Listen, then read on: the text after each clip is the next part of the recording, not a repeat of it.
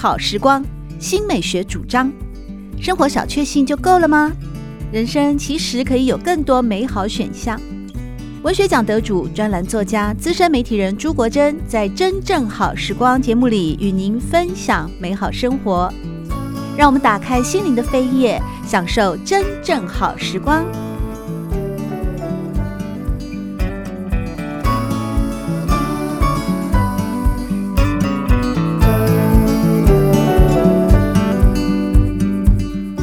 朋友们好，欢迎来到真正好时光，我是朱国珍。在今天，我们邀请到知名作家，也是知名的影评人马欣，和大家分享的是他的最新散文集《看似很美，其实是坏掉的》。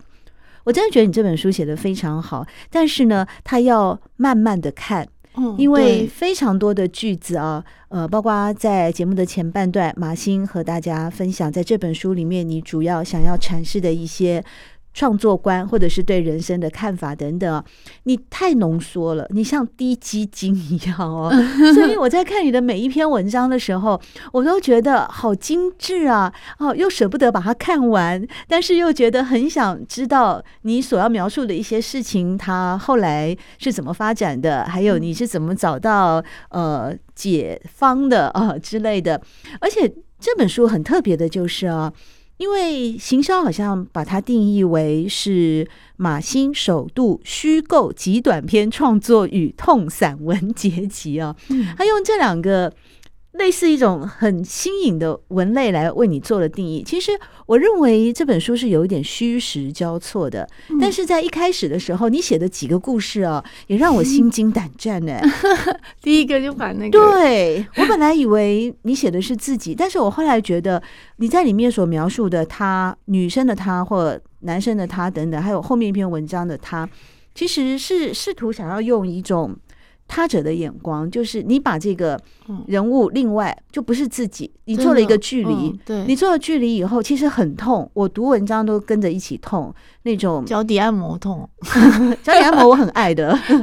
毕竟呃痔疮的痛吧，是不是？哦呦，痔疮痛吗？我不知道，我在猜，我不知道痔疮痛不痛。不过我有时候是会用那个小手术刀去割那个，比方说，我觉得是。某一个社会中的某一种脓疮，嗯、然后把它割出来以后，让那个脓脓血跑出来以后才能修复。但那个脓疮，要不然你在里面发炎也不是办法那种感觉。可是我有这个，对，可是这个脓疮是你对某一些人的生活态度有一些，嗯，应该是说不，不认同的看法吗？不是，是我觉得这三四年我有非常大的感触，就是说大家的文明病比较严重。文明病是是什么？先定义一下。就是那种失落感哦，那不就跟跟海明威讲的在《流动的响宴》里面提到的失落的一代是一样的吗？他那个时候是二战的时候，不是因为这些的失落，而是没，当然我们没有像海明威一样面对了一个非常强大，而且他又被他又去了前线，看了最恐怖的事情。对，可是我们的话，我们是心灵上面的失落。就是有些人其实惶惶然，然后有些人其实自我攻击却不知道为什么，有些人一直觉得自己不值得被爱，然后有些人自己内心有黑洞却填不满，因为那个不是物质欲望可以填满的。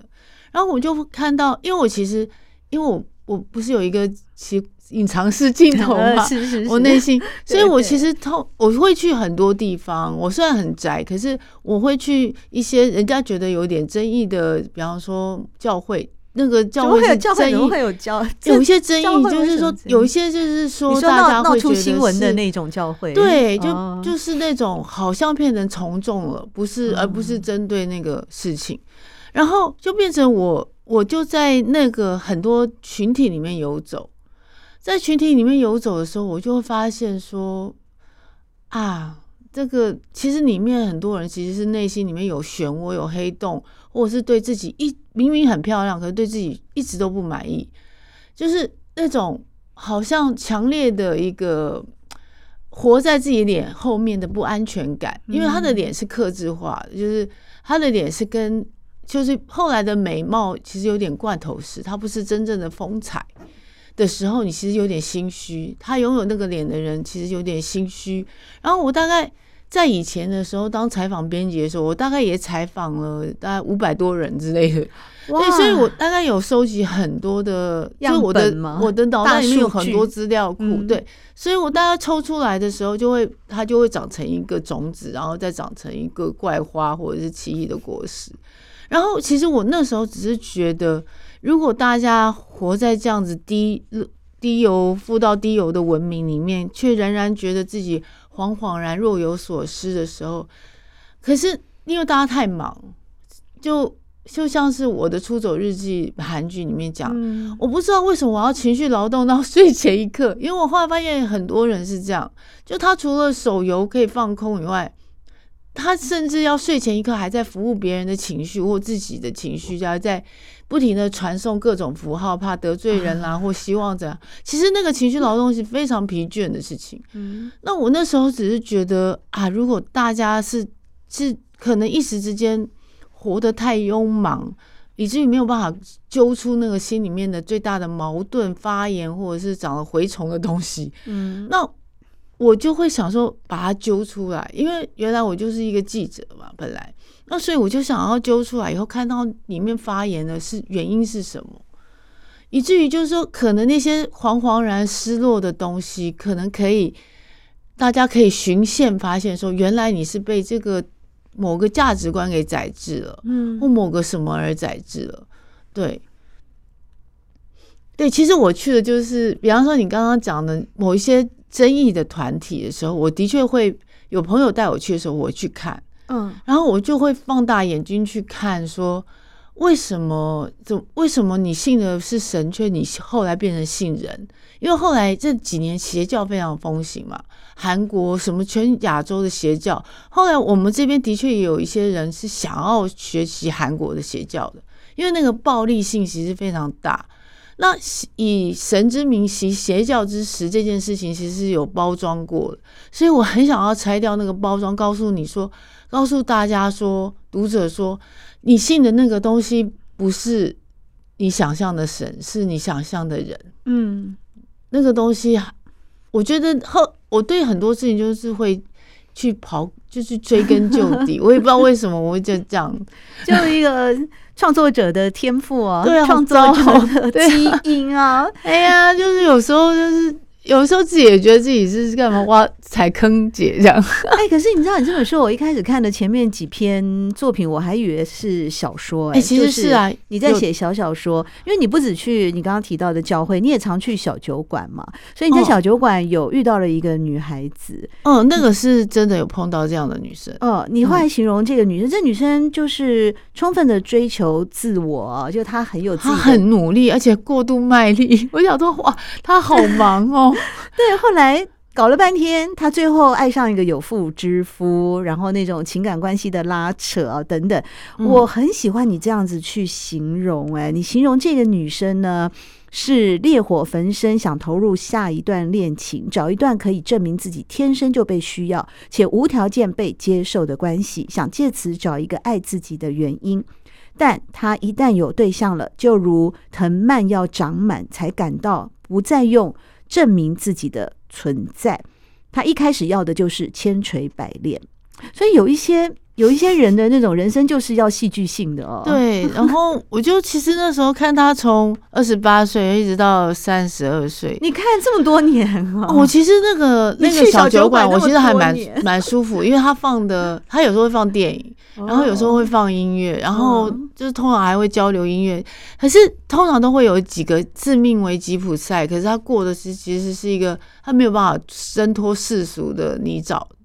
然后他满脑子想要去恒河，可是呢，他又满脑子想要成为别人心中的女神。那我就看他一直这样子拉拔，跟自己拔河拔得很忙的时候，我其实有点心疼。可是讲的时候他不会听，啊，我也觉得我讲的立场也很奇怪，因为我们毕竟只是在酒吧里面碰到的相熟的，那时候在时空中相熟，出了酒吧就不熟的人，那。这个东西其实我后来发现，他就只是想要证明有无条件的爱，可是他把自己搞到很忙，搞到三十五、三十八 还是很忙。我其实有点心疼，可是我就是后来就提笔的时候，就是企图爬梳他为什么永远都要去这样子跟自己要证明自己无条件会被爱，嗯，那个状况，他也不是算是令人讨厌的松子，因为他还不至于就是就是像圣母情节这样，可是他就会是周期很短，就是他比方说他去恒河的时候，他周期很短。然后后来发现没有用，对，真的去了恒河，然后就去开始那个弄波，这样噔啊，反正就流行什么去弄什么。然后我就觉得，为什么就是？可是他中间他还是没有看到他中间那个巨大的黑洞是成因从哪里来。然后他每次谈恋爱都会要有一种烈火焚身，就是一定要证明对方是非常爱他的。那那个东西其实对方通常都是给不了的。你的隐形摄影机就像拍纪录片一样，跟随了他。我其实就是一个，我其实可能就是一个脑袋里面在拍电影的人，就是我一直都有一种另外一个第三个眼睛在那边看，说怎么回事？为什么会变成这样子？这样对，因为他有很多资源，他也有美貌，可是他偏偏就是要跟自己杠上一般的。长达了快十年这样子，我觉得这种女性好像蛮多的耶。其实很多，所以因为很多，所以我才要想说写下来，因为我碰到过不止一个、两个这样的女生。对，在你过去采访过五百多个受访者的大数据的资料库里面哦，是不是信手拈来都可以写成一篇文章或故事？还是你一定要把它做一些整合归纳以后，才能够去转译？或者翻转成为你想要写的那些故事，我觉得都要经过时间诶、欸，因为我其实那时候，在你在写新闻稿的采访稿的时候，你当下就要写，或者你隔天就要写。嗯、你那时候只是把它变成一个人物报道，可是你事后隔了三五年的时候再想起来它的时候，发现它的立体的轮廓又不一样了，它可能重叠了别人的影子，或者是更加深了它后面的那个社会背景。其实我觉得马欣在这本书里面哦，除了发挥了你对社会的很多观感，还有你个人对生存这件事情的一些探究哦，还有很多很新颖的观念呢。这个是。你的生活圈子还是你呃有感而发？比方你形容我们活在少女记的时空啊，我知道几年前有一个女作家，当时呢她出那本书的时候是杨泽帮她写的序，还特别说了少女学的概念。但这次你又翻新了，成为少女记啊。那么马欣是这样形容：我们不是一个少女，也不真曾是人们幻想过的少女，而是填充这世界整个少女娃娃的棉絮。序之一、哦，这形容太到位了。形容，尤其是对于我们这些对我这样子的一个呃中年女子来说，某种对于青春，或是对于过往，对于纯真童心的很多的想象，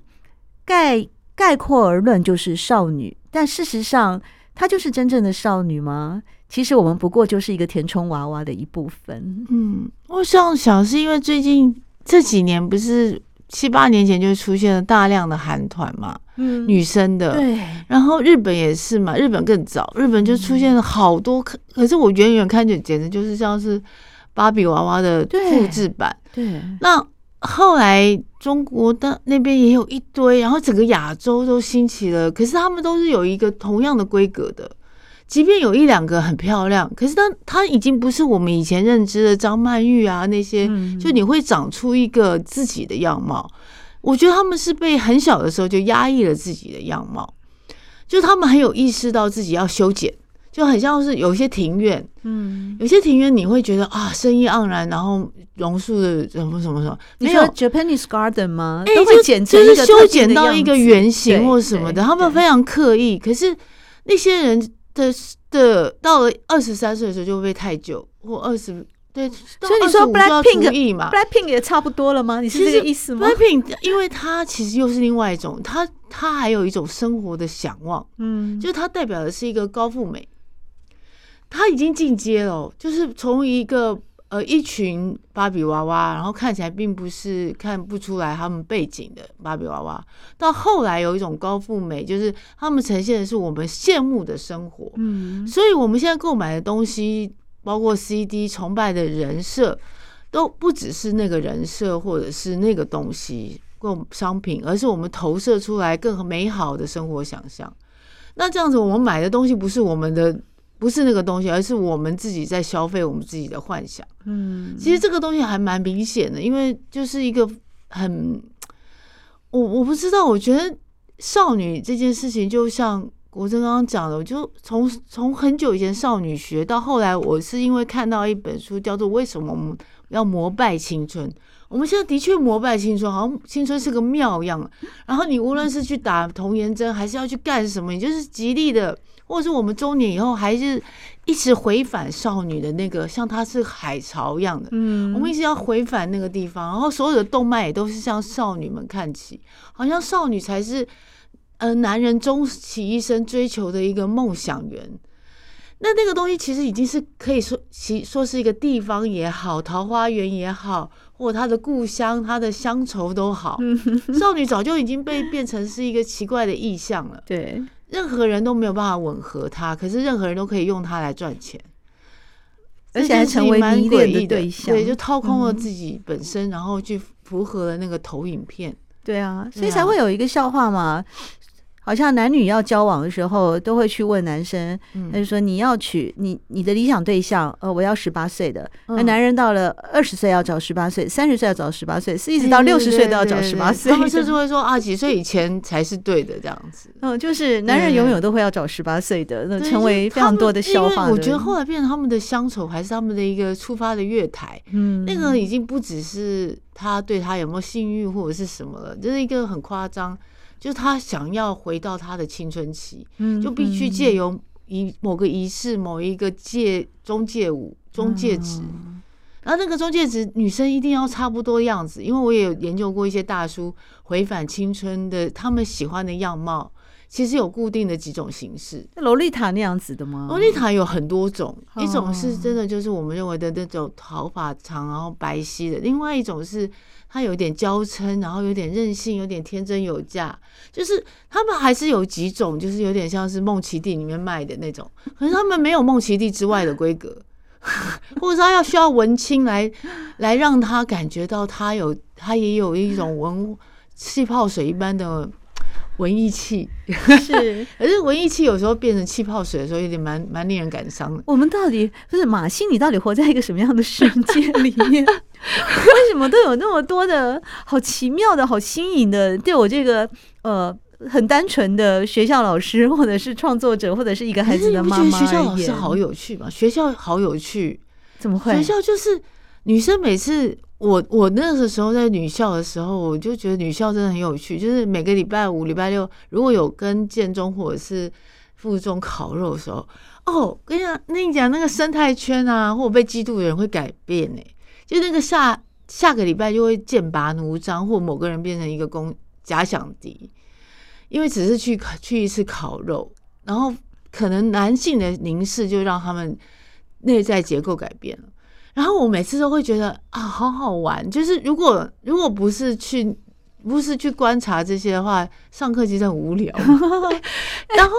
我我没有忍不住的就是这样子，是吗？所以我说我是个眼馋的人。真的，我没有这些眼睛很馋，我我嘴巴不馋，我没有很爱吃东西，可是我眼睛很馋。哦，你就到处去观望，到处去看，对，就忍不住的就又开了镜头，然后就 发现他们随着这个东西在在做一个大风吹，是吹什么？吹下一次有很多男生烤肉的女生，所以你才会在文章里面提到，我不是一个典型的女生，对，应该说我有意识以来就在反抗着所有的理所当然。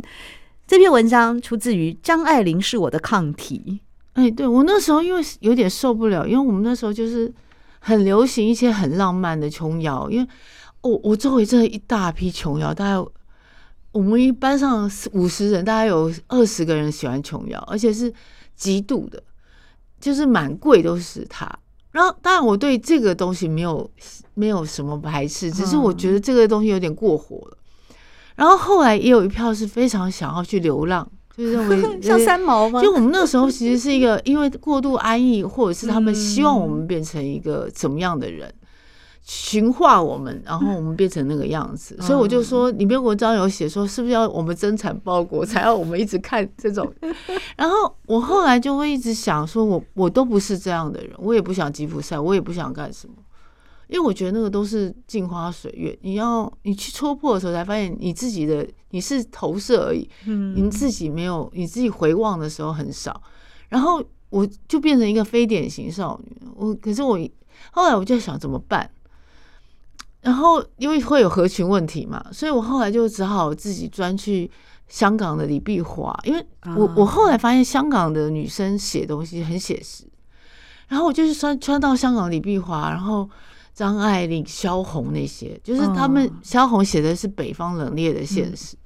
然后他们的笔都像针一样的。然后我突然觉得，哦，那个刺痛很美，很舒服。我终于打开了我的任督二脉，而不是我每次去了女校就好像被一个温吞吞的温水给包围住。你终于离开琼瑶了。对，那个浪漫其实像个那个棉花糖，而且是粉红色，吃完以后有种黏腻的粉红色 洗不掉的触感。就非典了。是，其实透过马欣的作品啊，以及他的文章，我们也是可以从你的文章里面，从你的书里面再找到其他的书。例如，你在即使关系再亲密，仍然不可能真正了解彼此啊。你就是引用了佐野洋子跟古川俊太郎合写过的一本书，叫做《两个夏天》。嗯。你跟我们介绍了这本书，然后透过这本书的佐证，告诉我们，即使关系关系再亲密，仍然不可能真正了解了彼此，因为他们是用交换日记写的。嗯、你可以感觉日本两位作家，对，就国民诗人那个古川，嗯、然后佐野洋子是我一直一直都在 follow 的一个女作者，因为她对于生死有一非常勘误，因为她经历过战争，哦、就是那时候总撤撤退的时候，日本必须要赶快回。日本的时候，他们家其实被迫就是要好像类似破产或者是转卖的状况，就是其实就是颠颠沛流离的家庭，嗯，所以他是非常野生的。可是古川俊太郎就是一个白领家级培养的精英，可他们彼此之间其实灵魂是吻合的，因为他们非常的知道寂寞是什么，所以他们现在还没有离婚，后来就离婚了。可是终究就是。你知道，就写两个夏天的时候，就是离异了。嗯，可是其实你可以感觉得出来，彼此之间是有一个，就他们会呼喊对方的名字，嗯，会在无意识下面会去想要跟对方讲话，嗯，因为他们，因为古川俊好像在那本书里面讲到一个寂寞是用一个星球，一个月球的背面，他看到那个月球的背面的时候，他到好像看到自己的荒凉，他才知道说，原来优等生的自己有那么一块。然后呢，佐野洋子是非常喜欢看蛇脱过的皮，因为他们小时候没有东西可以玩，没有资源，所以他才发现说，原来他躺在河川上面看到蛇脱的皮以后，那个阳光照射下来，因为蛇脱的皮其实还有颜色嘛，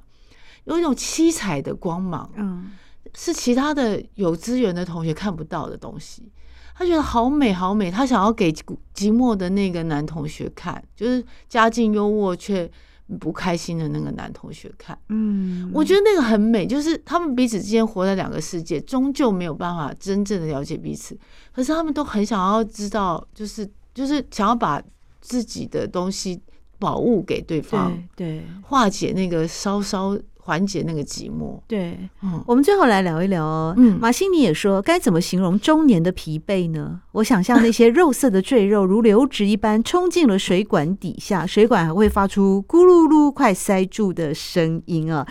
你在这篇文章标题是“幸福是鲸鱼梦到了双足美人鱼在记忆中吟唱”，其实你。也引用了最近得到奥斯卡金像奖男主角的那个布兰登·费雪那部电影哦，对，我的金鱼老爸，你也是在这里面，你用你用了那个美人鱼的象征，你用了金鱼的象征，而最终呢，你形容人生啊，这真的是金句，太美了。你形容人生呢，其实眼泪是珍珠啊。我们都说眼泪是珍珠，但眼泪这个珍珠是自己的漏雨而已哈。而有的人很常在漏雨，有的人就生长在多雨的季节。有的人看似过得好，但随时一阵太阳雨，虽挥发的很快，但那份怅惘是没有眼泪可以帮你的。于是你逐渐知道，是日子，它就带有刀子。这太精准了，这太精准了，完全哦，一切尽在不言中去描写写实的人生。嗯，这是我个人经过。中年以后的感触，就是你会发现，大家所谓的就是你你一醒来的时候，你会发现你的影子的重量，你还有一个很沉睡的自己在床底下，嗯，就是你不会每一你每一次醒来不会再像十八岁的时候焕然一新了，对，你会有很多人生的包袱，然后你的疲倦是海里面的铅块，对，他没有办法，他他在海里铅块还不安分，他还会摇晃。然后摇晃着你对于家里面的羁绊，你对于长辈的病情的难过，或你孩子的就学问题，那个铅块啊，就始终始终的在海里面晃荡着。嗯、那个中年其实他很难说每个人的烦恼是什么，可是每个人的身体感触都是很诚实的。对对，那个已经，而且中年你的眼泪已经没有用了。大家都觉得你该长大了，对，对。就是你只有青春期的时候，你的眼泪是有用，对呀、啊，眼泪才会是珍珠，但是有时效性。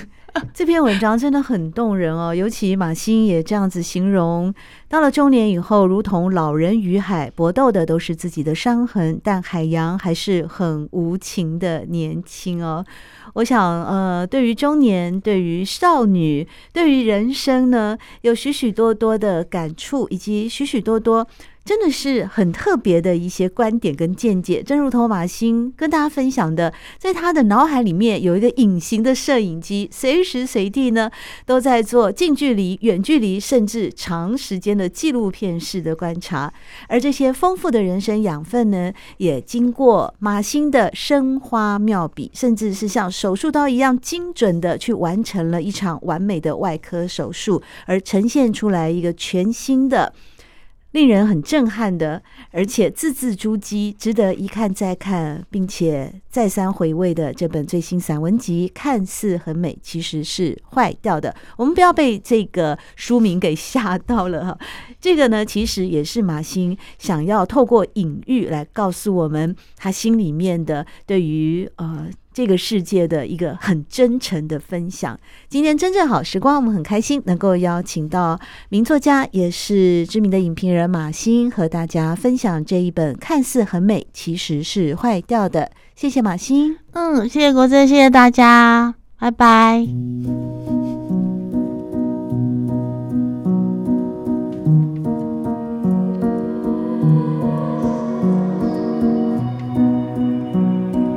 真正好时光，每个星期六早上八点钟到九点钟，在汉声广播电台全国联播网播出。节目在广播频道播出之后，也会上传到汉声广播电台的官网。在官网当中，您可以在经典回放的单元里搜寻“真正好时光”，随时收听到国珍为各位制作的精彩内容。喜欢朱国珍制作主持的《真正好时光》，欢迎您订阅、分享或留言。随时保持互动，一起共享美好生活。